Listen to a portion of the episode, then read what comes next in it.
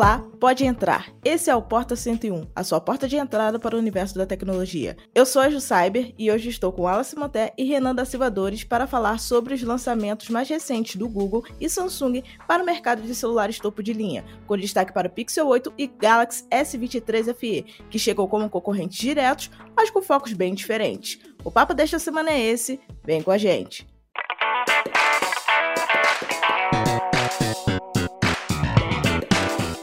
Sejam bem-vindos ao Porta 101, nosso podcast semanal sobre um tema específico do universo da tecnologia.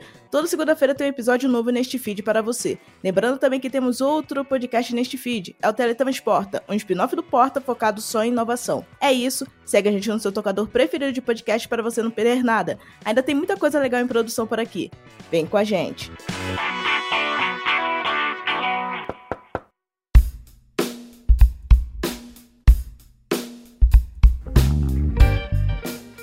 Antes de começarmos o nosso papo, quero saber a opinião de vocês. O evento do Google durou uma hora e realmente faz sentido? Ou poderia ser um e-mail, assim como a Samsung fez com o do S23 FE?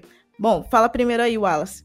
É, o evento do Google teve uma hora do qual eles falaram a palavra IA uma vez por minuto, para variar. É, basicamente o tema do, do evento foi foi falar sobre como inteligência artificial tá no, nos produtos que eles lançaram e tal, nos celulares, no, até no fone mesmo, eles vão atualizar com coisas, com coisas de ar.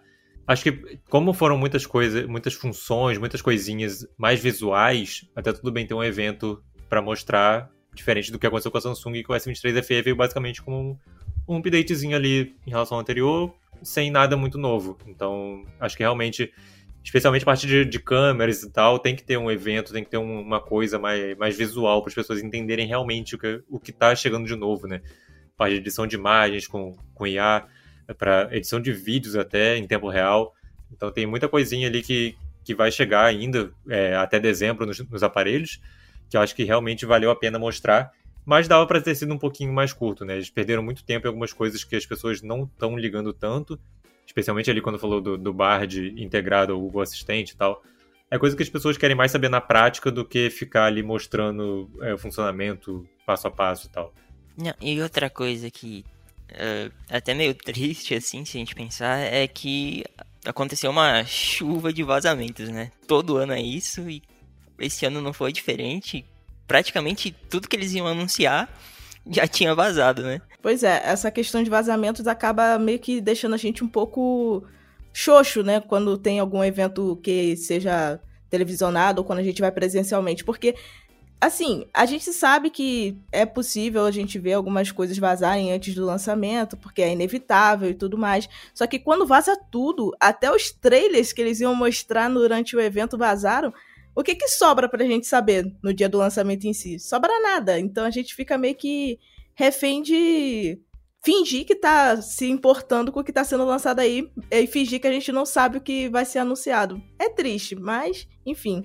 É, eu acho que até por, por conta disso, desse mundo de vazamentos que tem rolado cada vez mais, as empresas estão focando cada vez menos na parte técnica quando vão fazer os anúncios, né? É, o próprio evento de ontem do Google teve praticamente nada de especificação técnica. Eles falaram uma coisinha ou outra de performance e tal, na parte de IA, mas foi isso. É, mesmo é, características de tela, de câmera, de, de processamento, eles não estão falando muito disso porque isso tudo já vazou e a pessoa vai lá e, e olha, a ficha técnica acabou. Eles estão focando mais no, no, no, uso real mesmo e tal, no caso de uso, porque design e ficha técnica você já ficou sabendo com seis meses de antecedência. É, e eu confesso que eu ainda tinha um pouquinho de esperança de ter alguma surpresa, assim, alguma coisa que eles conseguiram guardar. Mas nem o termômetro, rapaz, nem o termômetro passou despercebido desses vazamentos. Pois é, e por falar em vazamento e em especificações técnicas, a gente começa o nosso podcast de fato agora falando sobre o S23 FE, né? Que é um celular que já tem vazado há um ano, basicamente, mas só agora ele foi anunciado de vez e para surpresa de muita gente, ou não, ele vem com um chipset, entre muitas aspas, antigo, que é o Snapdragon 8 geração 1, e também a versão com Exynos 2200, que é a versão internacional, né? Porque a versão com o chipset da Qualcomm vai ser comercializada, por enquanto, só nos Estados Unidos. E o que vocês acharam desse aparelho? É, quais são as opiniões de vocês em relação a esse produto novo da Samsung, que é novo para o público, mas que para gente que fica acompanhando essas notícias diariamente já é um aparelho quase que antigo? É, não. A Samsung também não escapou dos vazamentos, né? A gente tá ouvindo, que nem, que nem vocês comentaram, já tem para mais de um ano aí que a gente já conhecia, já tinha noção do S23 FE, né? É, e sobre ele eu, eu, tenho sensações meio mistas, assim, porque eu acho que ele tem um pacote muito bom, principalmente em construção, assim, em tela, umas melhorias muito significativas é, em, em, comparação, a, por exemplo, ao S21 FE. Então a gente tem uma tela, aquela Dynamic AMOLED 2X, que é a mesma tecnologia da linha principal. A gente tem construção toda premium de verdade agora, com alumínio, vidro na frente e atrás, né? Mas eu tenho um pouco de pé atrás com, com, os, com as opções de processador, assim. Ainda mais que uh, tem toda essa polêmica aí há anos em volta do Exynos, que provavelmente vai ser o que vai chegar por aqui. Eu quero ver ele na prática, eu quero ver os testes, que aparentemente tá bem melhor do que quando saiu no Galaxy S22, mas ainda estou um pouco preocupado, sim. É, eu acho que o Galaxy S23 FE acabou tendo um agravante ainda, né, em relação ao Pixel 8, que foi não ter tido um antecessor ano passado, né? Ele teve o S21 FE lançado em janeiro de, do ano passado e o S22 não teve um S22 FE, então a gente ficou aí mais de um ano, quase dois anos, entre o começo do ano passado e agora a gente está no final de 2023, só falando dele. Então Aí que não tinha muito mais o que guardar mesmo, porque é impossível você ficar quase dois anos segurando segredo de um produto. E aí eles vieram com, essa, com essas poucas mudanças, né? Essas coisinhas que tinha ali para ajustar, especialmente na parte de, de, do design dele, da construção e tal. Mas é aquilo, né? Samsung jogou no seguro e quer ter um aparelho mais baratinho ali para quem quer um S23 e não quer pagar tanto no modelo mais caro. Isso gerou até uma esse hiato, esse espaço grande, né, entre o o S21 FE, a gente não ter um S22 FE e pular agora direto para S23 FE, gerou até uma situação curiosa em que a gente viu uma explosão do, do S20 FE sendo muito vendido, né? Agora que, que eu uh, percebo que o S21 FE está começando a, ganhar um pouco de espaço, principalmente por causa das promoções. Mas é, esse cenário até pode ser um, um indicativo, um indicador de que é, tem muito espaço para esse tipo de dispositivo mais acessível assim, né? É, pois é, ainda mais se eles conseguirem manter equilibrado o conjunto, né, como parece estar agora, a gente vai ver como é que vai ficar o processamento dele, mas o S23 FE no geral tá um conjunto ali bem equilibradinho, bem, bem redondinho, então ele vai chegar com um preço provavelmente um pouquinho mais caro do que a gente tá, gostaria de pagar, mas aí daqui a seis meses no máximo ele já está com um preço bem competitivo e vai provavelmente vai começar a fazer sucesso, como o S23 FE tá, o S21 FE tá começando a fazer agora, né? Exato. E assim, se a gente for analisar bem, o S21 FE começou a fazer sucesso quase um ano e meio depois que ele foi anunciado. E assim, a gente sabe que o S20 FE é o celular que o povo mais fala é, entre os modelos custo-benefício até hoje. Só que, assim, ele chegou em três versões aqui no Brasil, né? Veio a primeira versão com Exynos, que não vendeu tanto. Quando lançaram a versão com Snapdragon, que realmente foi o boom lá no início de 2021. E agora veio também uma versão 5G, já meio que a raspa do tacho, porque o S20 UFE já estava começando a se destacar mais por conta do, da queda no preço e também por conta de a gente ter a linha Galaxy A, é, por exemplo, o Galaxy A54, que é um aparelho com bom custo-benefício, só que acabava que comparando com o S20 UFE, valia mais a pena pegar o S20 UFE por conta da performance, melhoria na câmera e tudo mais, mesmo que pagasse um pouco a mais por isso. E agora com a chegada do S23 FE, que ainda não tem data de lançamento aqui no Brasil, no momento que a gente está gravando esse podcast, mas ele provavelmente vai chegar aqui, porque a Samsung Brasil já anunciou que ele em breve vai chegar, só que ainda não deu uma data específica. É, com a chegada dele, a gente vai ver um modelo que vai vir com um preço um pouquinho mais alto, que ah, no início ainda vai desagradar o público, principalmente por ser um, um celular focado nos fãs, né? Por isso que é a linha FE. É, ele tá com muitas coisas que os fãs realmente queriam no, nos modelos mais anteriores, só que agora a gente vai ver um preço um pouco mais alto, com uma queda que vai acontecer inevitavelmente, para conseguir alcançar esse público-alvo que está querendo migrar, de repente, do S20 FE direto para o S23 FE, ao invés de pegar o S21 FE. Então, vai ser bem interessante ver isso. Só que a gente também tem a questão de que, apesar das melhorias, também tivemos alguns cortes. Por exemplo, a câmera de selfies, que era de 32 megapixels, agora é de 10. A gente sabe que a qualidade do sensor independe da quantidade de megapixels, no caso de selfies, só que esse corte aí é um pouco diferente e inesperado, inclusive, né? Porque não custava nada manter um sensor de 32 megapixels ou fazer algumas lapidações a mais, ou pelo menos utilizar um sensor um pouco mais avançado de 10 megapixels para fazer sentido esse corte na quantidade de megapixels que normalmente o público que compra esses modelos um pouco mais intermediários focam muito também nas especificações e quando vem menos megapixels acham que a câmera realmente vai ser de menor qualidade, o que pode não acontecer na prática. Então eu queria saber o que, que vocês acham, como que vai chegar esse sensor, é, qual vai ser a o que vocês acham que a Samsung vai fazer para conseguir driblar essa questão de menos megapixels é também menos qualidade? É, a Samsung passou por isso no S20 Ultra, né? No S22 Ultra, S23 Ultra. Que eles. Foi no S23 Ultra que ele baixou a câmera de 40 para 10 megapixels também. É aquilo, né? Vai, todo mundo vai reclamar até a hora que fizerem os testes e verem que não mudou, ou que na verdade é até melhor agora. Acho que é mais esperar os testes mesmo para ver como é que vai ficar isso. Mas reclamação sempre vai ter porque as pessoas se apegam muito em número. Né? Então, cair de 32 para 10 vai ser visto como um downgrade. O, o, a, o retrocesso que realmente me pegou ali foi a mudança no, no vidro que cobre a tela. Caiu do, do Gorilla Glass Victus, que é um pouco mais recente, para o Gorilla Glass 5, que é a geração passada. Eu não entendi muito bem por que fazer esse, esse retrocesso. O próprio S21 FE tem um Gorilla Glass Victus, e aí eles baixaram para o Gorilla Glass 5, que é mais frágil em termos de riscos e de quedas. Então, eu, esse foi um corte que aí eu realmente não entendi muito. Não acredito que faça tanta diferença no preço. Deve ser mais questão de, de ter mais estoque desse vidro disponível por causa dos intermediários. Mas eu achei meio esquisito isso aí. É, realmente esse corte eu achei muito esquisito, porque, querendo ou não, a gente sabe que esses leves cortes que as empresas costumam fazer nos modelos mais baratos para a linha FE não faz o menor sentido porque o preço foi meio que mantido. Então, é, mudar essa questão da tecnologia do vidro lá embutido na tela realmente foi bem esquisito porque não faz sentido. A gente sabe que a resistência maior justamente é o que atrai o público, aí eles vão e colocam uma opção um pouco inferior, apesar de ainda ter uma boa resistência, para tentar agradar os fãs. Isso fica meio esquisito. É, por, e por falar no preço, eu tô bastante curioso para ver como é que eles vão posicionar ele a, agora aí no mercado brasileiro. Especialmente quando a gente põe na conta que o Galaxy S22 ainda tá por aí, né?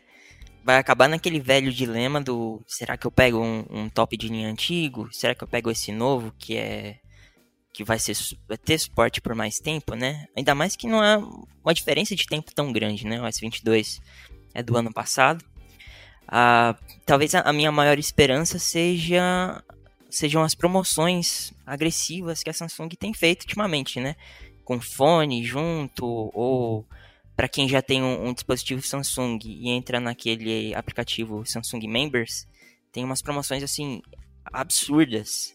É, até um exemplo recente do, do Galaxy Tab S9 Ultra, que ele saiu por mais ou menos 10 mil reais e no, no Samsung Members estava por 7 mil. Então, é, minha esperança é essa, que eles vão investir principalmente em, em umas promoções bem agressivas, seja pelo Members ou com alguma parceria aí, vamos ver. Pois é, eles vão ter que investir bem nessa questão de promoção, porque o S23 FE chega, é, tá sendo anunciado por 599 dólares, né? Que em conversão direta dá mais de 3 mil reais e a gente sabe que a empresa precisa lucrar. Então, quando ele chegar aqui no Brasil, vai chegar perto dos 4 mil. Então, vai ser um preço que realmente vai espantar muita gente e vai deixar ele ali bem próximo do S23 normal.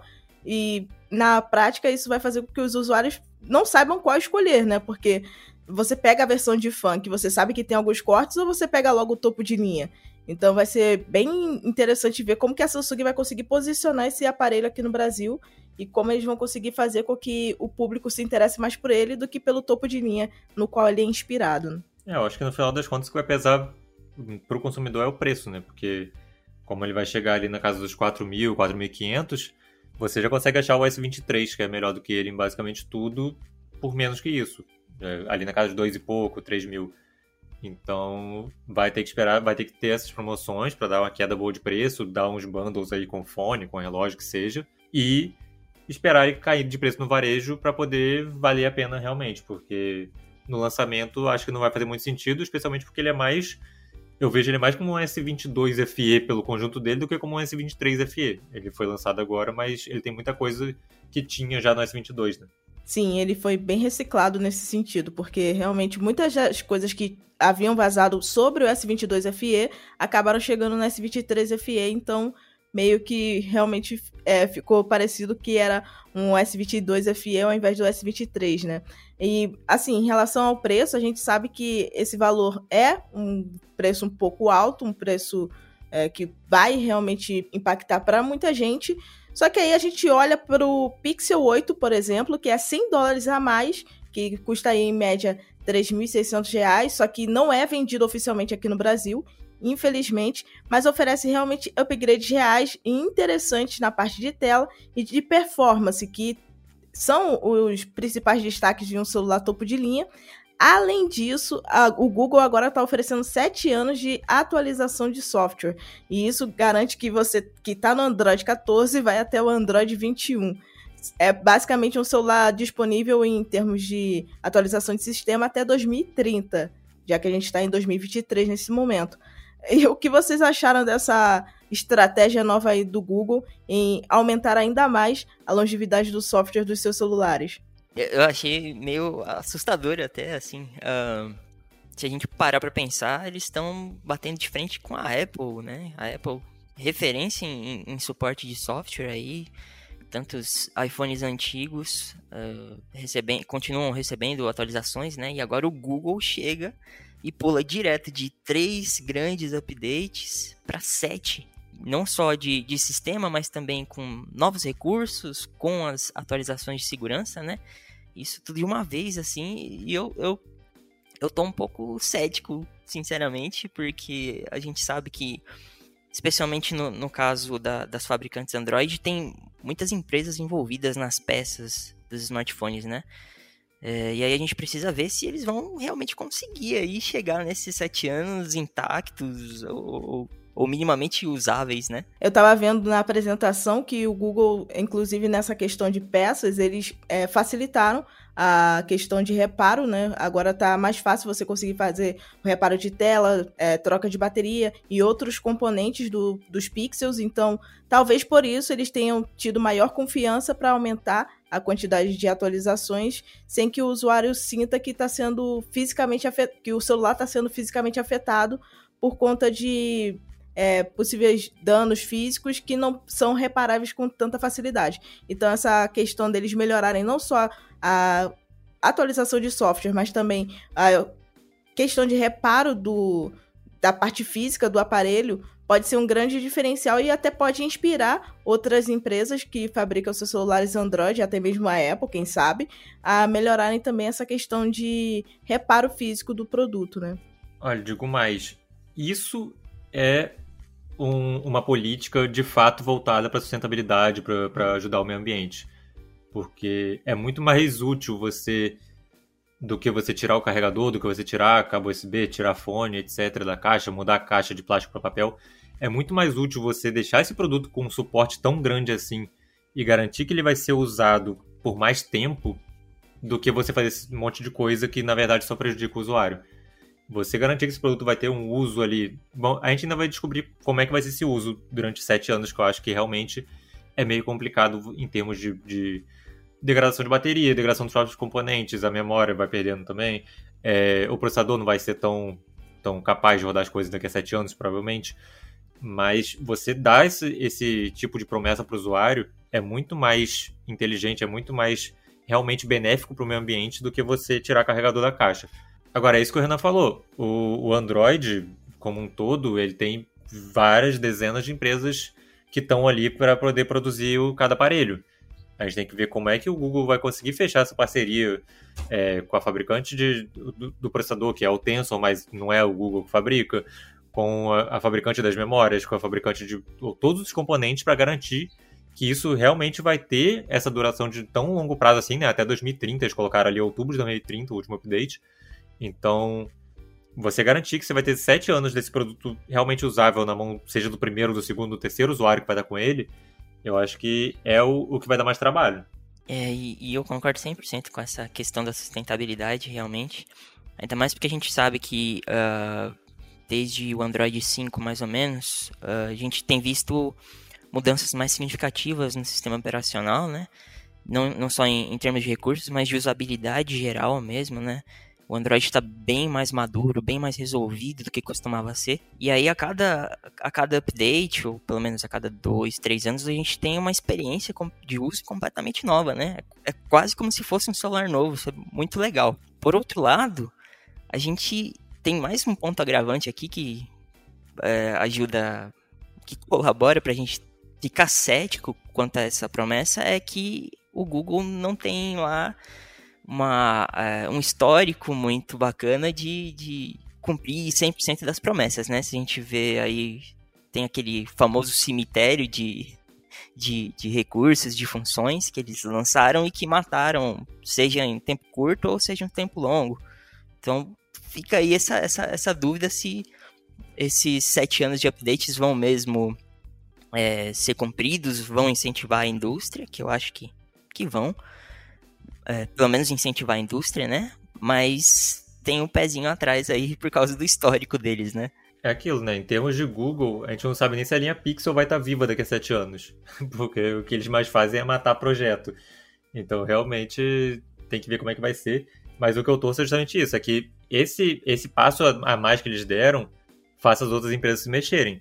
É, porque o próprio Google estava ali para trás. A Samsung era líder disparada em termos de update no, no sistema. Parecia que a Samsung, que, que era dona do Android, aí agora o Google deu esse passinho a mais ali, passou até da própria Apple, e isso vai ter que fazer as outras se mexerem. A Samsung provavelmente vai conseguir chegar nisso, porque já estavam mais perto, mas aí você pega a Motorola, pega a Realme, Xiaomi, que davam bem menos tempo, eles estão agora com um abismo que, que é quase que inalcançável. É, se você coloca lado a lado, você, você fica sem entender muito, muito bem de como as empresas conseguem trabalhar. Exatamente, porque, é, querendo ou não, agora que o Google lançou essa nova política de atualização de sistema, a gente vê que eles conseguiram superar a Apple é, em um ano, né? Porque normalmente os aparelhos da Apple, no caso os iPhones, são atualizados por seis anos seguidos. Então, agora a gente tem também essa questão de atualização de longo prazo em um celular Android. Só que, assim, querendo ou não, a, o Pixel ainda é um celular muito limitado por conta da distribuição dele, que não é global, assim como o iPhone, e é, por isso a gente não tem disponível aqui no Brasil. Mas é, tem a questão que, se eles começassem a fazer uma, uma distribuição a nível que também alcançasse os brasileiros, provavelmente a gente ia ver uma aceitação ainda maior desse novo dispositivo também aqui no país, né? Porque, querendo ou não, a gente sabe que muita gente que compra iPhone aqui no Brasil compra justamente por conta dessas atualizações. E porque a Apple também tem o controle de toda a fabricação do seu hardware, então ela garante que o software vai conseguir ser amigável para ele até quando eles quiserem. Mas no caso do Google, nem todos os nem todos os componentes são é, fabricados pelo Google. Então, a gente sabe que esse controle de é, update do software em conjunto com hardware, a longo prazo, vai ser um, um pouco complicado. E também tem a questão de que o quanto a, o, os aplicativos e os desenvolvedores vão conseguir adaptar os seus softwares, os, os apps no caso, para conseguirem é, casar com o hardware antigo dos aparelhos do Pixel com o hardware antigo dos Pixels em conjunto com os novos Pixels, sem que isso afete o desempenho ou fique um aplicativo capado para os modelos mais recentes que precisam de algo mais rápido e ao mesmo tempo seja compatível com os modelos mais antigos. Vai ser bem complicado ver isso porque vai mexer com a indústria não só do mercado mobile, mas também de desenvolvimento de aplicativos, né?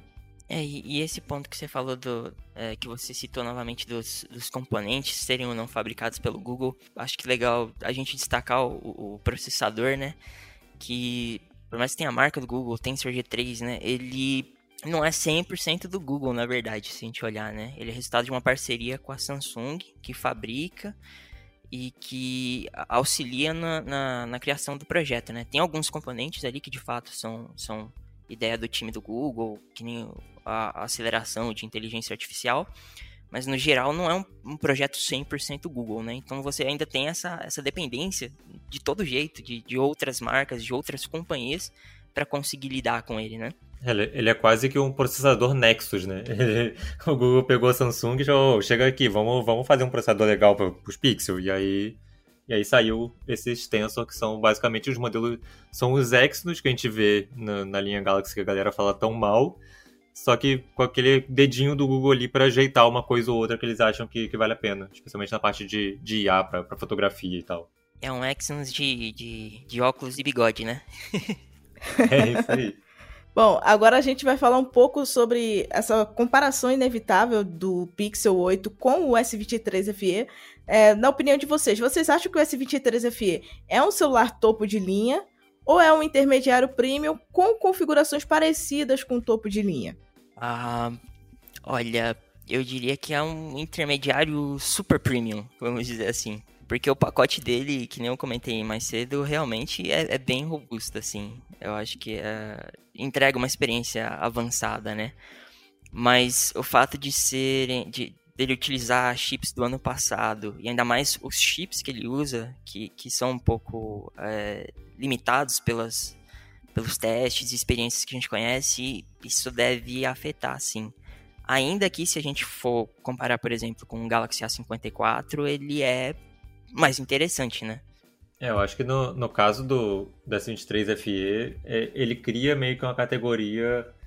É, é, o o Renan falou, é o super ultra premium intermediário, porque ele tem algumas coisas ali que os intermediários normalmente não veem. É, tem 68, tem uma câmera, uma câmera com sensor decente, tem o processador que, por mais que tenha suas polêmicas, ainda é melhor do que a maioria dos processadores intermediários que a gente tem hoje em dia, especialmente se você for olhar os que a Samsung usa. Então, ele tem ali é, as coisas que colocam ele num patamar um pouquinho acima do que a linha Galaxy A tem, mas sem chegar a canibalizar o que a linha S de, de fato entrega com o S23. Então, eu acho que a Samsung conseguiu fazer um equilíbrio ali em termos de especificações para ele não canibalizar nenhuma linha nem outra. Tá bem, bem distribuído quem vai pegar o, S, o A54, quem vai pegar o S23 FE e quem vai pegar ou o S23 ou o S23 Plus ali, de fato, na categoria acima. Sobre o Pixel já, já fica mais confuso ainda, porque o Google é, mudou a linha Pixel no passado, né? Que o, o, Pixel A, que sempre foi intermediário, acabou chegando com, com chip de top de linha. Então é provável que eles façam isso de novo com o Pixel 8A. E aí vai ficar muito confuso de saber quem é o intermediário e quem é o top de linha quando você comparar o Pixel 8 com o Pixel 8A, que deve ser lançado ali por volta de maio e tal. Então, ele também tem muitas coisas top de linha. Ele tem uma tela que parece muito boa, com um pico de brilho bem alto, com, uma, com, com HDR e tal. É, o processador dele a gente vai precisar ver na prática, porque ele tem uma configuração diferente ali. Ele tem nove núcleos em vez de oito, que a gente está acostumado a ver. Então, e a, e a GPU dele não é tão robusta quanto a gente está acostumado a ver nos modelos top de linha. Mas é aquilo, o Google, é, os Pixel nunca foram é, um primor de performance bruta. Sempre, mesmo quando via com o chip mais atual possível da Qualcomm, eles davam meio que um downgrade ali para segurar a parte de, de, consumo de energia, porque a câmera dele puxa muita energia. Eu acho que o, o Pixel ele tá como um top de linha é, meio básico ali para conseguir equilibrar, enquanto o S23 FE ele é realmente um intermediário super ultra premium. É, e até pelo preço mesmo, ele, ele quer se posicionar como um, um topo de linha básico, né? Isso que me deixa também intrigado pra gente ver aí é, a, a experiência que esse Pixel 8 vai entregar. Porque o preço dele, ainda mais tendo subido 100 dólares, né? É, vai ficar mais difícil ainda a gente colocar ele para competir com, com rivais de outras marcas, né? Mas que nem vocês comentaram também, de todo jeito, o Google ainda consegue. Ainda tem ali o seu, sua justificativa para se posicionar desse jeito por causa do software, né? A experiência, os recursos que eles que eles estão oferecendo, assim, a gente não praticamente não encontra em outras marcas, né? A, o sistema sempre é bem redondinho é, e tem agora mais do que nunca IA generativa, tanto que 58 vezes. falando de IA na, na apresentação. É, eu acho que agora, principalmente com o Pixel 8, eles estão conseguindo é, criar, estabelecer a visão que eles tinham para o Tensor, né? Apesar dele não ser o mais potente, ele tem ali essa integração do, do, do software com esses vários recursos e até o, o servidor do Google, que, que, que, inclusive eu acho que é um dos recursos mais interessantes é, de gravação de vídeo, que eles que você vai ter uma melhoria ali de, do processamento de vídeo, mas é, se você tem o Pixel 8, ele vai ser jogado no servidor do Google para melhorar ainda mais. Então, é essa, essa experiência integrada do Google, que até lembra um pouco do, do iPhone, né, nesse, nesse ponto de integração, que é o que eles estão vendendo, né? Exatamente. É, eu acredito que, assim, o Pixel 8, querendo ou não, apesar da linha Pixel ser de aparelhos topo de linha, em sua maioria, tirando a linha A, é, na verdade, eles sempre foram mais focados em fotografia do que em performance, né? Apesar de terem processadores focados também em dar alto desempenho, mas o destaque da linha Pixel sempre foi a parte fotográfica e não é por acaso que eles têm investido ainda mais nessa questão, né? É, eu achei interessante que você citou aí a parte de inteligência artificial e foi uma das primeiras vezes que eu vi o Google focando realmente em mostrar recursos é, disponibilizados é, não só para foto, mas também para vídeo, né? É interessante ver o Google é, focando também nessa parte de vídeo. A gente sabe que essa, esse boom de criação de conteúdo em vídeo acabou contribuindo positivamente para isso, mas eles não mostraram com foco só em criadores de conteúdo, em pessoas que profissionalizam o uso do smartphone, mas também em usuários normais, né? Aquela questão da inteligência artificial conseguir fazer a redução de ruído para dar destaque à voz ou destaque a, a um barulho específico né, no ambiente para evitar que tenha aquela mescla de sons para que atrapalhe até mesmo a percepção do que está sendo comunicado. Então, é bem interessante ver isso na prática. Tem também aquela questão de aprimoramentos focados em vídeos noturnos, que é algo que muitas empresas não focam, focam mais na parte fotográfica à noite, algo que realmente destacou o Pixel por anos no mercado mobile, e agora eles trazem também esse diferencial para vídeo. Então, é, é interessante a gente ver essa, esse trabalho do Google também focando nessa parte de vídeo. Ainda sinto falta de mais um aparelho no mercado mobile com modo manual, assim como a Samsung já tem há anos. É, tentou tirar quando colocaram a One Y de primeira geração, mas se corrigiram depois.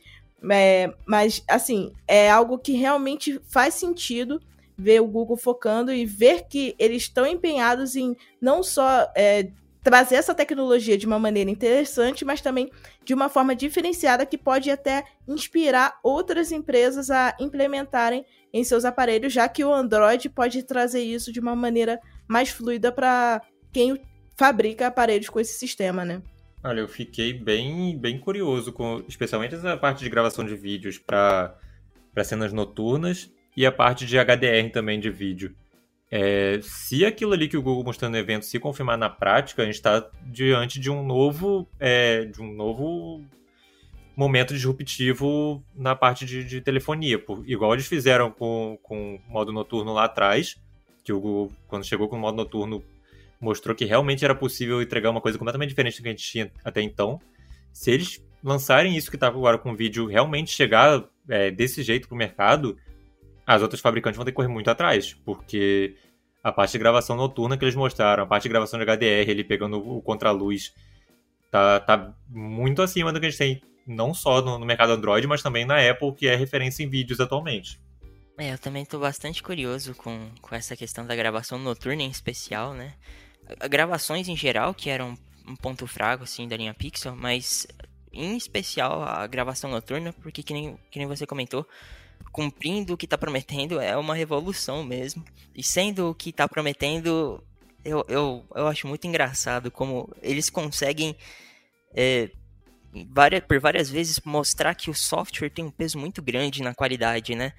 Por mais que a gente, principalmente a gente que é muito entusiasta, adora os números, adora a alta potência, aí chega o Google com a linha Pixel e fala: olha, peraí, não, a gente consegue fazer isso aqui com software.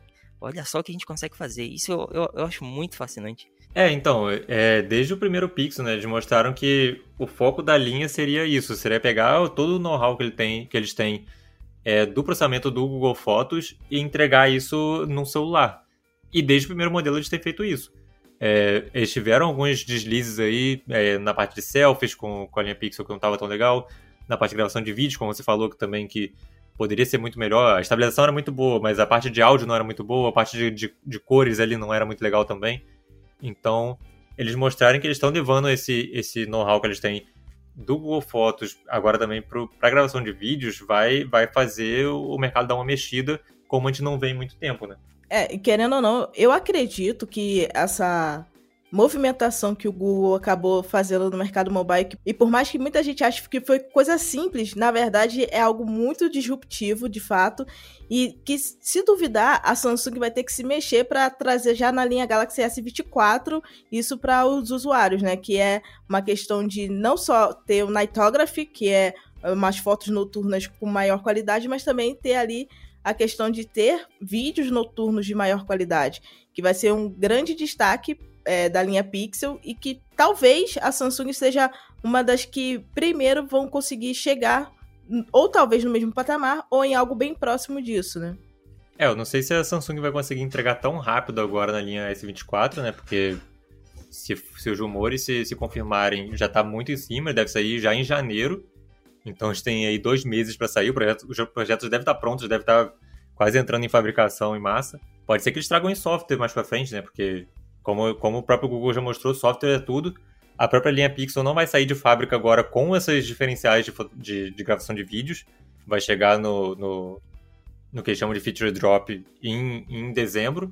Pode ser que o próprio, a própria Samsung também consiga fazer algo desse tipo, né? Eles usem ali é, o Snapdragon 8 Gen 3 for Galaxy com diferenciais para inteligência artificial, para processamento de imagens, e entreguem ali alguns updates depois, é, conseguindo extrair mais desse processador que pelo visto vai ser bem mais avançado do que o Tensor G3, né?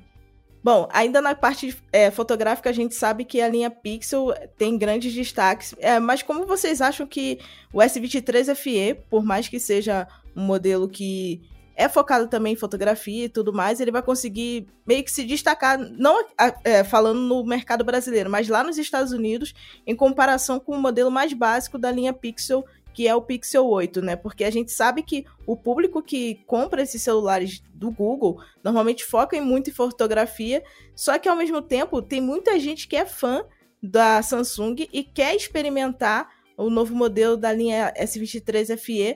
Como que vocês acham que vai ser essa escolha do público, né? Já que não tem tanta novidade na parte fotográfica do modelo da Samsung e ao mesmo tempo tem muita coisa por mais 100 dólares no modelo do Google. Como que vocês acham que o público vai conseguir é, entender esse, essa diferença dos modelos em relação à fotografia e como que eles vão escolher qual deles vai ser o modelo de base para usar no dia a dia?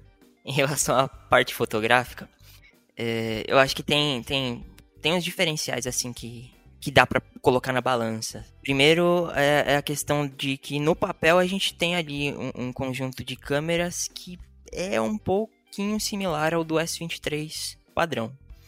Então você tem essa, essa versatilidade, né? E, e a questão da resolução também. Mas é, outro ponto é que a gente tem uma lente telefoto dedicada de três vezes, né? Por mais que o Google garanta que o, o zoom deles tem algoritmos super avançados que vai manter a qualidade zoom ótico é zoom ótico, não tem jeito, vai, vai entregar um, um, uns resultados um pouco melhores, né? Então você ter essa, essa lente dedicada de zoom no S23 FE é um ponto interessante.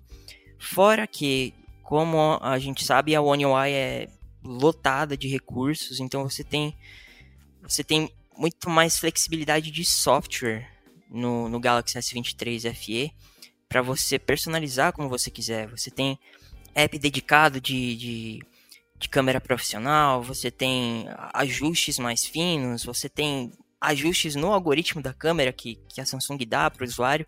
Então pode ser um ponto interessante para quem quer ter mais controle, para quem, quer ter, quem quer ter essa, essa câmera zoom, o S23 FE pode conseguir ali sim atrair alguém. É, eu acho que é muito no que o Renan pontuou de diversidade e também a questão é mais profissional, né? Como se for é, de conteúdo. É, o, o, ecossistema da Samsung para esse tipo de criador já está muito bem estabelecido. É, você tem o Expert RAW para poder gerar as fotos ali cruas e editar posteriormente, que agora provavelmente no, no S23 FE deve ter suporte de 50 megapixels, como tem nos outros modelos. Então, tem Expert RAW, você tem o Galaxy Enchance que, que edita as fotos com IA, como o Google promete fazer na linha Pixel, o Samsung também tem isso. É, dentro da própria galeria ali você tem o removedor de objetos, você tem removedor de sombra, de reflexo. Então, o ecossistema todo de fotografia é muito bem estabelecido. Então, você pega esse ecossistema e coloca com, com um conjunto mais versátil, que tem ali a telefoto 3x, tem a ultrawide, tem a câmera base, você acaba entregando um conjunto de fotografia mais robusto do que o Pixel 8 base tem. Mas é aquilo, é, o, o, Google já fez muita bruxaria em tempos de foto, então a gente não pode deixar para trás isso. Então é ver como é que vai estar tá na prática essa questão do, do zoom sem perdas que eles prometem ali no 2x, pelo menos, é, para o Pixel base. Então, mesmo sem ele ter o, a lente telefoto, eles prometem um zoom 2x sem perdas, que é o que a Apple também fez ali no, no iPhone 15. No iPhone 15. A, a, grande, a resolução de 50 megapixels permite isso, né? você vai cortar essa resolução para metade ali, você ainda vai ter uma, uma, uma foto com detalhes muito absurdos para postar em redes sociais, etc. Vai ser mais que suficiente. Então eu acho que nesse zoom próximo ali ele vai conseguir bater. Resta ver como é que vai ser nesse zoom mais longo, né? Que o Google deve chegar ali só, o Pixel 9. Pixel 9, nossa senhora. o Pixel 8 deve chegar só até ali no, nos 8x de zoom, né? Porque por não ter essa lente telefoto dedicada. Enquanto esse 23 FE deve chegar ali nos 30x. Então, para fotos de alcance mais longo, é, o Galaxy vai ser mais versátil, não tem o que fazer, não tem software que salve isso. Pois é. é. Só que assim, a gente também tem que ver a questão do, do crop, né? Porque são duas câmeras de 50 megapixels, só que no final a gente sabe que tem toda a questão também de software. Por mais que tenha ali a, a, o sensor telefoto, a gente sabe que tudo vai depender do pós-processamento de imagem, né? E como você já disse, o Google consegue fazer bruxarias, então vai ser bem interessante a gente ver isso na prática. Agora, antes de finalizar o Porta 101 desta semana, eu queria saber de vocês sobre essa tendência de celulares topo de linha de entrada. É, que vem mostrando força, vocês acham que esses últimos lançamentos realmente fazem com que essa estabilização dessa nova categoria seja decretada? Ou que ainda tá ali meio que as marcas pisando na água para poder ver se vai dar certo ou não, meio que testando como que o público vai aceitar esses celulares mais básicos ali, mas que ainda entregam alta performance, recursos fotográficos diferenciados e ao mesmo tempo um custo-benefício tão atrativo quanto os modelos mais avançados? Olha, tudo pode mudar, né? A gente, é, a gente sempre encontra situações em que é, as coisas mudam sem que a gente espere, né? Mas do que eu tô vendo agora e do que a gente viu aí nos últimos talvez três ou quatro anos, eu acho que esse tipo de smartphone chegou para ficar assim. É, e, e, digo mais, eu acho que só tende a, a popularizar mais, porque a gente tá vendo aí um, um aumento no preço dos, dos componentes. É, vou citar aqui em especial os processadores por dois, por dois motivos principais. Né? Primeiro é, é a questão da fabricação mesmo, que tem ficado bem cara. Se a gente vai continuar é, reduzindo a, a, litografia, né, o processo de fabricação, os custos vão aumentar bastante. Independente da, de, de que empresa é, faça esse processador, né? É, e o segundo ponto é uma mudança na licença da, da ARM. Né? A ARM, que é a empresa que faz a arquitetura ARM, ela licencia essa arquitetura para as fabricantes de processadores, né? Como a Samsung, a Apple, a, a Qualcomm. E até ano passado, mais ou menos, a, a, a cobrança dessa licença era feita em cima das fabricantes de chips. Só que em abril, se eu não me engano, houve uma mudança nessa licença, né? E agora vai, essa cobrança vai ser feita em cima das fabricantes de celulares. Então a gente provavelmente vai ver um impacto nos preços dos celulares para o consumidor também. Então, se um smartphone super premium já é bem caro hoje, existe a possibilidade de que ele fique mais caro ainda, tanto pelo custo de fabricação do chip, quanto pela nova licença da ARM, né? Nesse cenário, eu vejo potencial da gente ver esses tops de entrada, esses intermediários super premium começar a conquistar o mercado é, entregando ali um pacote mais equilibrado, né? É, eu acho que o próprio sucesso do S20 FE e do S21 FE não, não deixa muita dúvida de que esse é o tipo de, de produto que realmente caiu no gosto do, do, público. E especialmente depois que ele cai um pouquinho de preço, né? Que ele estabiliza num, num preço mais baixo. O, S20, o S21 FE hoje você acha por menos de dois mil reais. Não tem nenhum intermediário que entregue algo próximo do que ele entrega. Então, depois que ele estabiliza, não tem concorrência. Porque ele, ele por mais que ele ainda tenha muitas coisas intermediários, ele é um, um degrauzinho ali acima antes de chegar nos tops. Então, ele acaba sendo um produto muito mais interessante do que você pegar um intermediário que daqui um, dois anos já não vai estar te atendendo tão bem. Então, eu acho que é o tipo de categoria que sim veio para ficar e está mostrando que veio para ficar com resultados dos últimos lançamentos.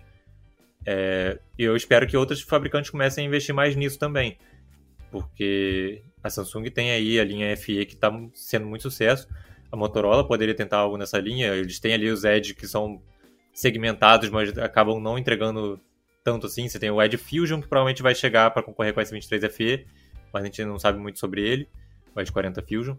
É, e as outras marcas acabam ficando mais nos intermediários ou indo para um super top muito caro. Então, acho que ter esse meio termo é bom para poder equilibrar a balança. E que pena que o Google não lança os produtos no Brasil, né? Porque o Pixel 8 tinha tudo para ser um grande sucesso por aqui como modelos anteriores dele também. É, eu quero aproveitar a oportunidade para puxar a orelha de novo. Sempre que a gente comentar de Pixel, eu vou puxar a orelha de novo. Eu adoraria ver esses telefones por aqui. Eu acho que tem público. Pelo menos, nem que seja o Pixel A. Alô, dona Google. Pois é, gente. Pelo menos o intermediário, já que vocês estão, estão subindo um pouquinho o preço do Pixel base, pelo menos lança os intermediários aqui, que tem chip bonito também. Exatamente. E com esse pedido, a gente encerra o Porto 101 desta semana. Obrigado aos ouvintes pela companhia, ao Wallace Moté e também ao Renan pela participação. Mais uma vez, lembrar vocês que nós começamos o assunto por aqui, mas é legal quando vocês trazem mais pontos de vista. Então, mande seu comentário para podcast.canaltech.com.br e converse com a gente. Lembrando que esse programa é feito por uma equipe super dedicada. Quem produz e roteiriza é o Wallace Moté, a edição de Vitinhas Varim e a apresentação é minha, Ju Cyber. A revisão de áudio é do Gabriel Rime, a trilha sonora é uma produção de Guilherme e as capas são artes lindas feitas por Rafael Damini. Um abraço e até segunda-feira que vem. Tchau, tchau.